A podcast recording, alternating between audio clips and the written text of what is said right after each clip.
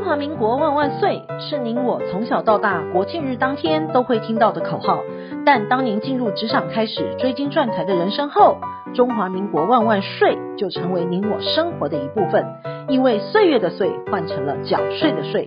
纳税是人民的义务，但节税是您我的权利，所以唯有正面对战，才有博胜的机会。聪明的您就是要有强大的应税智商。每周二与五，Cindy 都会与您在空中一起练税功，也欢迎大家持续练功。想税的听众们，大家好，欢迎回到想税的单元。报税呢已经快结束了，今年要跟您做报税的最终章提醒。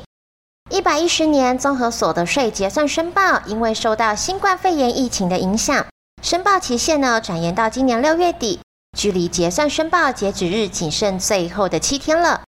目前呢，全国已经完成申报的件数大约是五百万件，还有一百五十万件，也就是近三成的纳税人还未完成申报。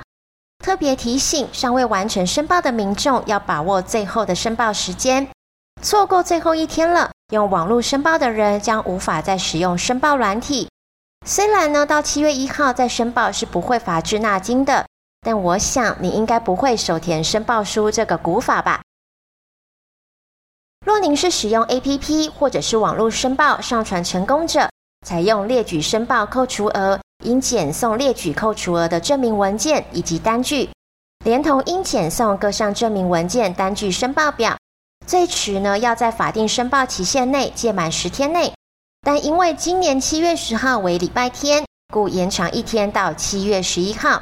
需要呢寄送或者是亲送到户籍所在地国税局所属分局。稽征所、服务处，或就近任意递送任意国税局所属分局、稽征所、服务处代收。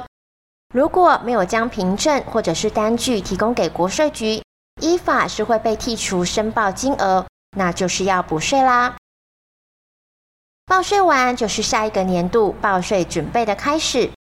综合所得税免税额、标准扣除额、薪资所得特别扣除额。身心障碍特别扣除额、个税集聚金额以及退职所得定额免税金额，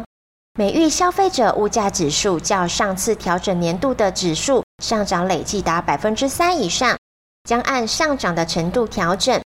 综合所得税免税额、课税集聚金额及计算退职所得定额免税金额，前次调整已经是一百零六年的事情了。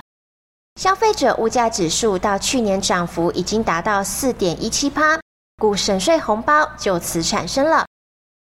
综所税的免税额呢，将提高四点一七趴，调升四千块，来到了九点二万元。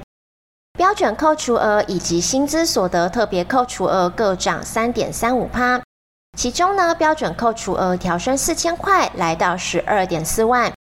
薪资特别扣除额以及身心障碍特别扣除额额度大幅的调升到七千，来到了二十点七万元。退职所得一次领取及分次领取分别调高四趴，一次领取免税门槛从十八万调高八千元，来到了十八点八万；分期领取则从七十八点一万调高三千三百元，来到了八十一点四万。全台呢，大约有六百五十二万户的综合所得税申报户将受惠，平均呢每户减税一千四百七十二块，估整体减税效益高达了九十五点七亿元。明年五月申报今年综所税就可以适用了。下周我们还有其他的专题与您做分享。本周的想睡专题，谢谢您的收听，我们下周空中见。